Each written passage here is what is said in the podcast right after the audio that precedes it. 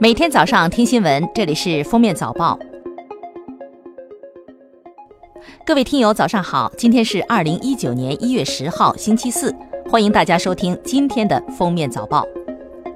今天是一月十号，简写就是幺幺零，全国第三十三个幺幺零宣传日。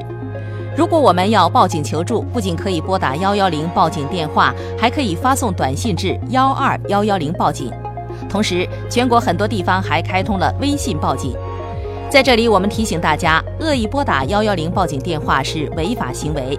对拨打幺幺零取乐、滋扰公安机关工作秩序或报假警等行为，公安机关将按照有关法律规定，依法严肃进行处罚。对构成犯罪的，还要依法追究其刑事责任。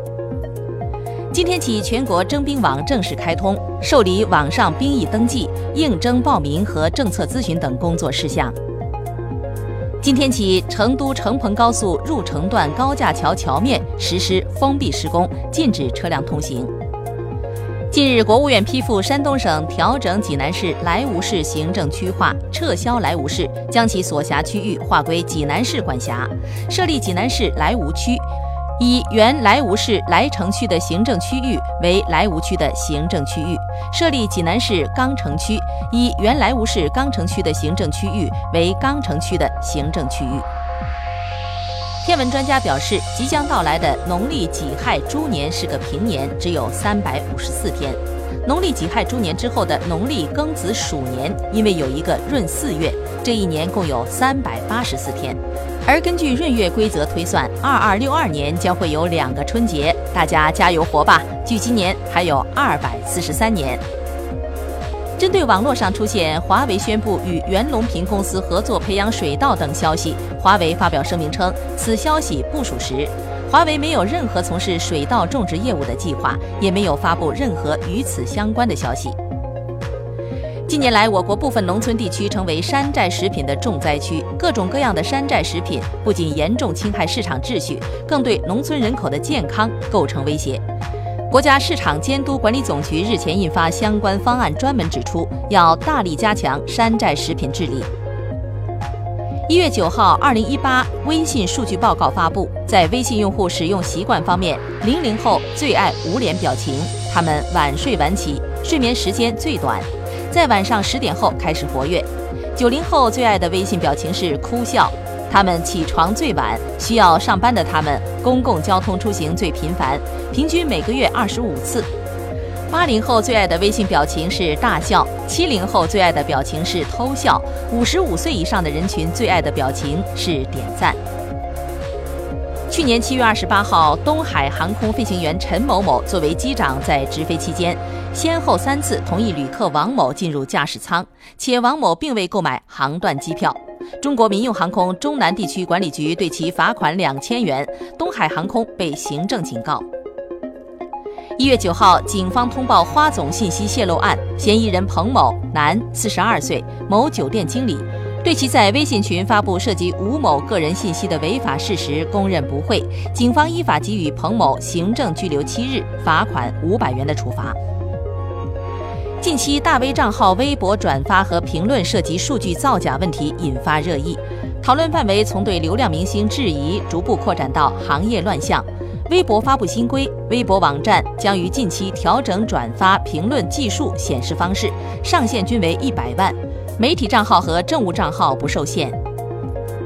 近日，一条四川省南充市南部县某卫生院副院长强奸幼女的消息在当地朋友圈热传。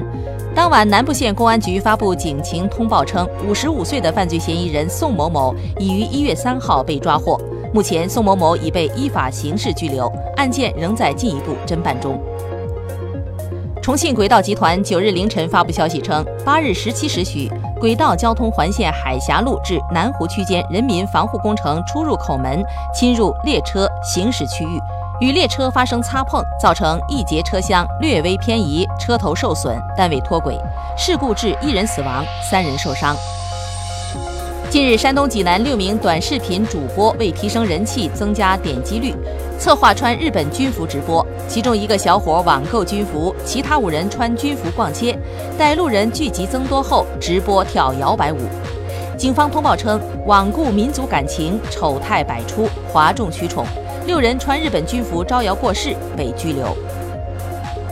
今年一月一号，贵州安顺一对夫妻为刚出生十七天的女儿办满月酒，父亲将亲朋带到离家二十公里的餐馆吃饭，留下妻女和他七十岁的奶奶在家。妻子拿了一盆炭火回房取暖，而房间并不通风，导致母女俩一氧化碳中毒身亡。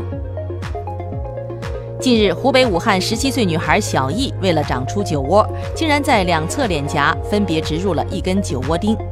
然而，植入钢钉的位置后来出现了红肿疼痛，整容人员用刀片在他口腔划了好几道口子，也没能将钢钉取出。最后，小易去医院做手术才取出了钢钉，脸上也留下了难看的疤痕。一月四号，海南一个学校八年级十四岁男生小江从三楼教学楼摔下坠亡。据他的同学介绍，学校禁止带手机，他们不敢在教室充电。小江准备翻窗到隔壁的教师办公室充电。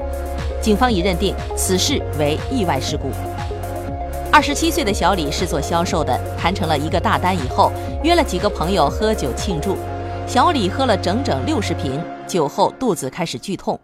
医生表示，小李为急性重症胰腺症。血脂高出了正常上限的三十多倍，抽出来的血已经是乳白色的了。感谢收听今天的封面早报，明天再见。本节目由喜马拉雅和封面新闻联合播出。